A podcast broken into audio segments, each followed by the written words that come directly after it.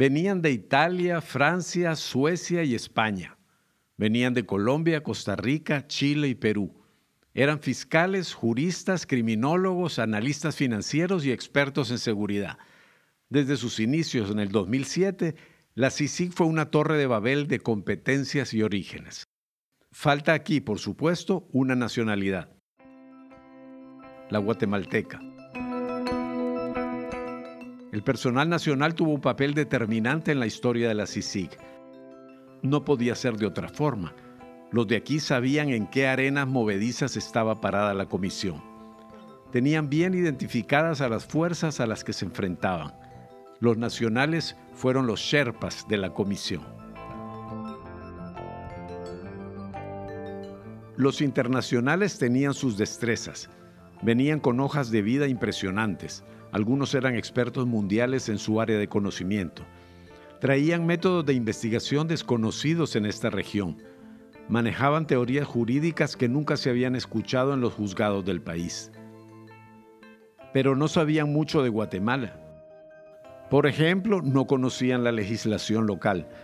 Tampoco podían intuir las idiosincrasias del sistema de justicia nacional, las manías de los jueces, las normas de etiqueta y esas reglas no escritas, algo misteriosas de las cuales puede depender el resultado de un proceso judicial. Por eso desde el inicio, la CICIG tuvo que contratar abogados nacionales, o para ser más exactos, abogadas. La mayoría eran abogadas. Durante 12 años, ellas fueron la cara visible de la comisión en los juzgados y tribunales. Siempre estuvieron en primera línea de fuego. Se expusieron a riesgos que los internacionales no conocieron. Tres de estas abogadas nos contaron un poco de su experiencia. Son Flor Galvez, Leili Santizo y Claudia González.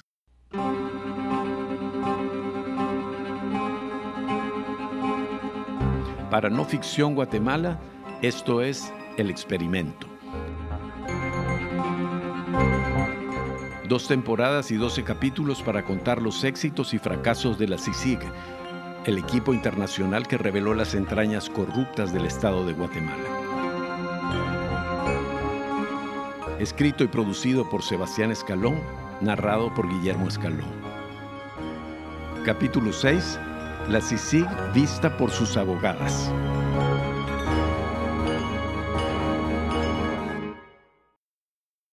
Flor Galvez trabajó por 11 años en la CICIG se puede decir que lo vio todo. Puedo escribir un libro. Entró a la comisión cuando ésta llevaba apenas unos meses de operación. Se quedó hasta el final, en el 2019. Como la mayoría de las abogadas de la CICIG, Flor Galvez venía del Ministerio Público. Era analista criminal. Su primer contacto con la comisión fue con la investigación sobre la narcomatanza de Zacapa. Nueve muertos quedaron en un balneario de Río Hondo fue una batalla con bazucas y armas automáticas que enfrentó a los Zetas con un cartel local. Entre los muertos, Juancho León, uno de los capos guatemaltecos de la droga. Cuando los investigadores de la CICIG empezaron sus averiguaciones, vieron cómo trabajaba Flor Galvez. Eh, llegaron pues unos policías y, y personal europeo a trabajar al Ministerio Público. Entonces trabajaban directamente conmigo y ahí fue donde ellos me conocieron y ellos me recomendaron, digamos, para hacer el, proceso y poder ingresar a la CICIG. La abogada Claudia González también venía del Ministerio Público. Había trabajado en la Secretaría de Política Criminal. Un día en el 2010, el diario Prensa Libre publicó un anuncio en los clasificados. Se buscaban abogados con experiencia en organizaciones sociales. El anuncio no decía qué organización estaba contratando, pero... Intuí que era de la, de la CICIC y lo apliqué. Y luego me llamaron a entrevistas y ya pasé un proceso normal. Normal, no del todo. Entrar a la CICIG no era nada fácil. La comisión manejaba información ultrasensible. Gente muy poderosa estaba dispuesta a ofrecer buen dinero por saber a quién investigaba CICIG y qué pruebas tenía. Por eso antes de ser contratado había que pasar entrevistas y más entrevistas y más entrevistas. Pasé un proceso eh, bastante, hasta polígrafo. El detector de mentiras. La CICIG lo utilizaba todo el tiempo, pero el proceso no acababa ahí. Los candidatos eran investigados a fondo, referencias, relaciones, antecedentes, no se les fuera a colar un espía. Recuerda Leili Santizo, quien entró a la comisión en el 2011. Y según sé, también hacían una, una investigación, porque como la comisión mantenía de alguna forma ciertos vínculos con el Ministerio de Gobernación, con el Ministerio Público, podían tener acceso de alguna forma a, a, información para poder eh, asegurarse de que a las personas que contrataban al menos podían tener la certeza de que no habría o fuga de información o se podrían tergiversar las investigaciones. Flor Galvez, Leili Santizo y Claudia González superaron las pruebas y se integraron a los equipos de la CICIG. Su puesto era el de oficial legal. Oficial legal, que era formar parte de un equipo integrado por policías, investigadores, analistas, y mi función era ser la oficial legal, la encargada, la abogada y llevar los casos. Llevar los casos a tribunales. Sí.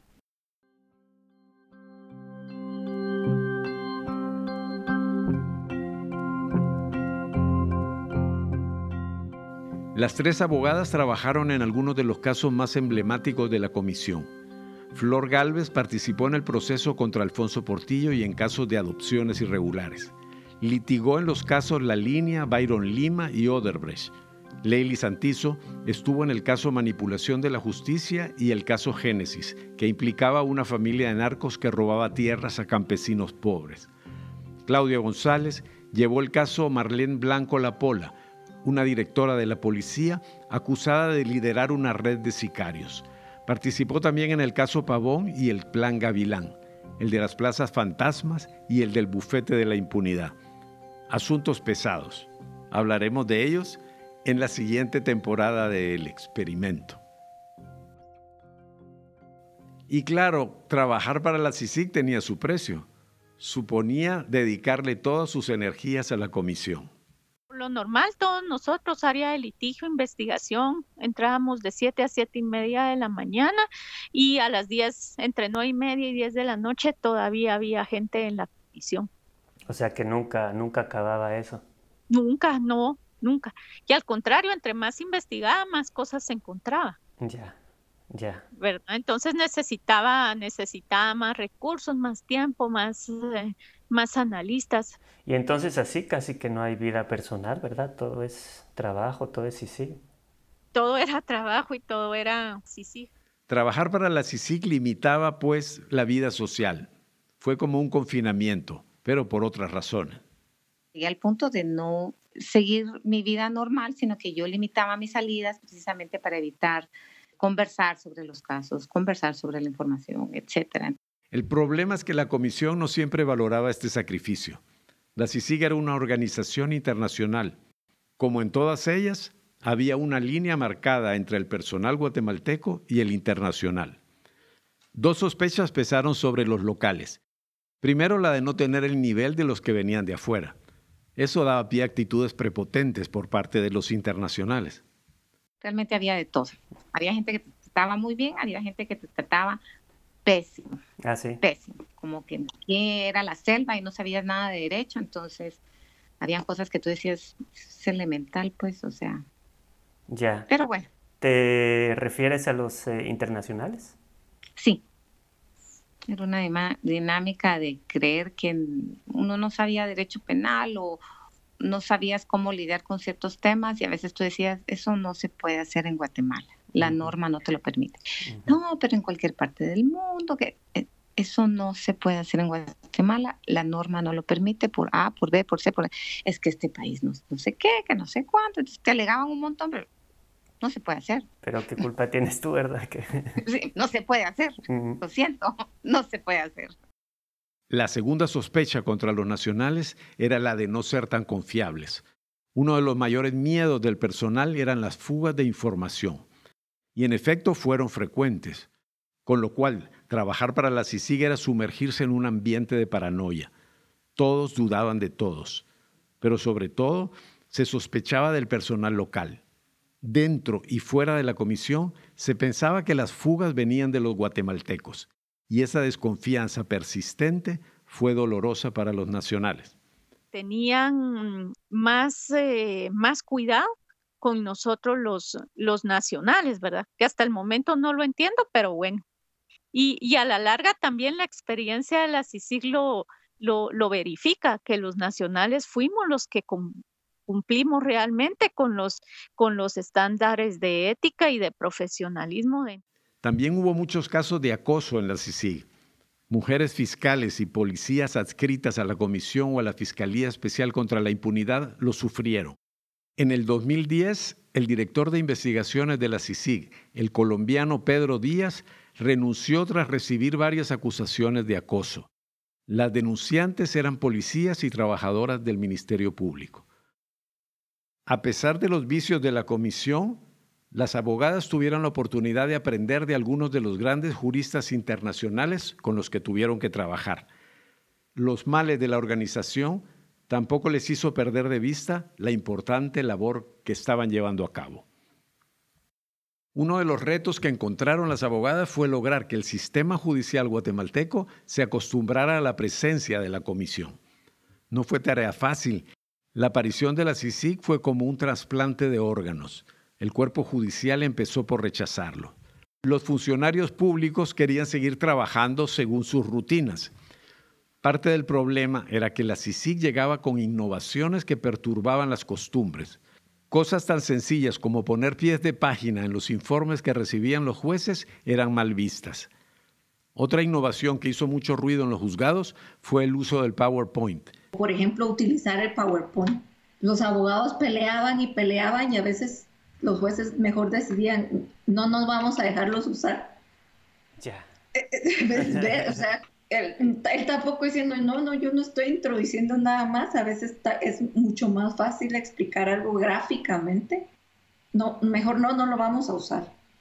Pero la cosa se complicaba mucho más cuando la CICIG introducía conceptos de teoría jurídica que los jueces no conocían los juzgados se convertían en el muro de los lamentos. De hecho, en una audiencia nos pasó algo muy divertido. Estábamos hablando sobre, sobre una teoría doctrinaria de, jurídica, ¿no? Y, tal, y el juez se quedó como, ¡ah! no sé qué, no, no, para al momento de resolver dijo, bueno, voy a dar 40 eh, minutos, se fue, cuando ya regresó y tal, dijo, eh, bueno, como lo dice la doctrina Wikipedia, te juro, yo, yo con mucho respeto, yo decía, Dios mío, no me voy a reír. Hasta él mismo no sabía lo, lo que habíamos hablado, tarará, y paró la audiencia y se fue a buscar, pero una fuente. Pero había desafíos más difíciles para las abogadas de la CICIG. Por ejemplo, soportar el machismo de los jueces y de los abogados. No, y además aparte son también eh, eh, un poco un poco misóginos porque luego en las audiencias, por ejemplo, no te tratan, por ejemplo, a mí me pasó muchas veces, no me, me decían señorita en lugar de decirme abogada o licenciada, entonces, pero sí es importante esa parte del, del género, de que en los espacios eh, de tribunales a todas nos sucedió que teníamos que también que pelear como nuestro espacio hasta que fuimos logrando como cierto cierto lugar y cierto respeto. Cuando la CICIG presentaba un caso contra personas de pocos recursos económicos, se enfrentaba a abogados menos preparados. A veces eran defensores públicos que no tenían tiempo para plantear una buena estrategia legal. Pero cuando los casos implicaban a gente poderosa y adinerada, llegaban los huizaches famosos, los Calderón, los Telésforo Guerra y los Gato Gudiel. Tipos rudos que se sabían todas las mañas y que de cara a sus clientes tenían que mostrarse fieros y agresivos. Está peor la CICIG que el propio Ministerio Público. Y son investigadores internacionales los que le vienen a enseñar al Ministerio Público cómo hacer. Pero perdone, señor juez, si Katia Vargas le va a enseñar a los investigadores cómo hacer este tipo de informes, le regalo el pasaje y que se vaya. Le cubro el pasaje de primera clase y que esta señora se largue de este país. Vergüenza da esto. Es vergonzoso. Esto, de verdad provoca... Con gente como Francisco García Gudiel, los juzgados se convertían en una arena de lucha libre. Tú no te imaginas lo que uno recibía en audiencia. Cuéntame. Uy, era durísimo. Era tan duro tener que oír.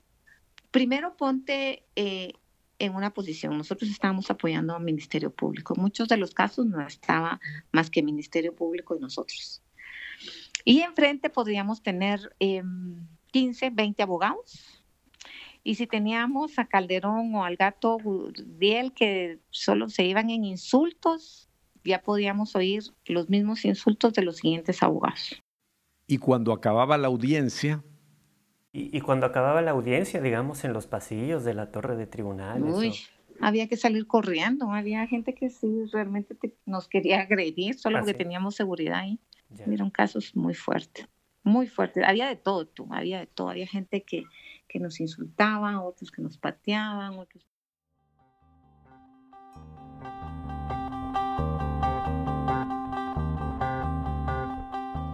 pero el nivel de estrés era otro cuando los acusados eran narcotraficantes. A Leili Santizo le tocó litigar contra los Mendoza, un clan que opera en Izabal y Petén. El juicio no fue por narcotráfico, sino por robo de tierras. Con la complicidad de funcionarios del registro de la propiedad, los Mendoza despojaron de sus parcelas a decenas de campesinos del Petén. A cada audiencia del debate llegaban familiares y acompañantes de los Mendoza. Ellos eran el peligro.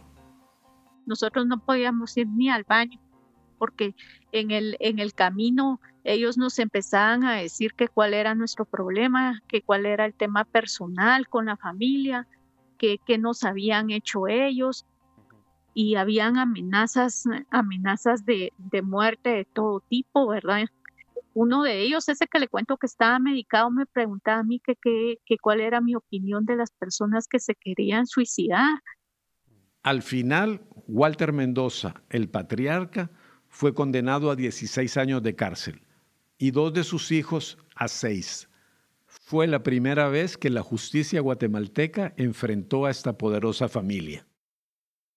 A medida que los casos de la CICI ganaban en amplitud, las intimidaciones empezaron a tomar nuevas formas. El famoso call center se puso en marcha. Un ejército de trolls pagados con dinero sucio empezó su labor de hostigamiento.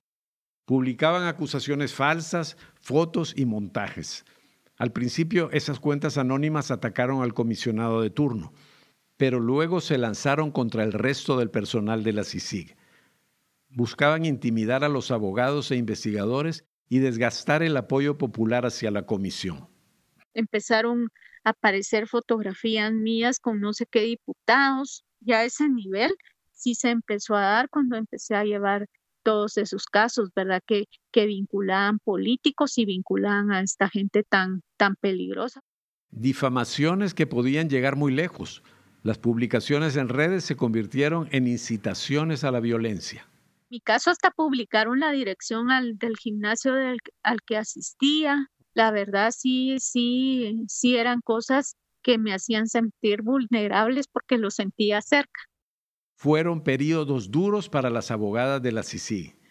Y lo cierto es que la CICIG no siempre les brindó la seguridad necesaria. Tampoco tuvieron acompañamiento psicológico continuo para lidiar con la presión. Y claro, la ansiedad por lo que vendría aumentó a medida que el final de la CICIG se acercaba. Las abogadas estaban en su propio país. En cualquier restaurante, en cualquier cine, en cualquier centro comercial podían aparecer las personas contra quien habían litigado. Se empezaron a hacer preguntas como ¿qué pasaría cuando se fuera la CICIG? ¿Qué tal si los criminales buscaban desquitarse con ellas? Pero igual decíamos, bueno, ya sea para bien o para mal, nosotros íbamos a pagar el pato de ahí en adelante. Te estoy diciendo nosotros los nacionales, porque los internacionales se iban. Los nacionales íbamos a cargar con la culpa que quedara. Y cuando dábamos pasos importantes de golpes a la corrupción, yo le decía, esto es bueno, esto es importante, pero cuando venga de regreso el golpe o el contragolpe, también nos va a doler mucho. Le decía, así como lo estamos disfrutando ahorita, nos van a doler. Sabíamos cuál era el, el futuro que se nos avecinaba. Tú. Claudia Paz y Paz y Tel Maldana, las fiscales generales, no pueden volver a Guatemala. Juan Francisco Sandoval, el jefe de la Fiscalía Especial contra la Impunidad, carga a sus espaldas decenas de denuncias todas son espurias. Afortunadamente, Leili Santizo, Claudia González y Flor Galvez han podido seguir con sus carreras. Leili Santizo y Claudia González defienden al personal de la Fiscalía Especial contra la Impunidad. Flor Galvez litiga casos de violencia contra la niñez.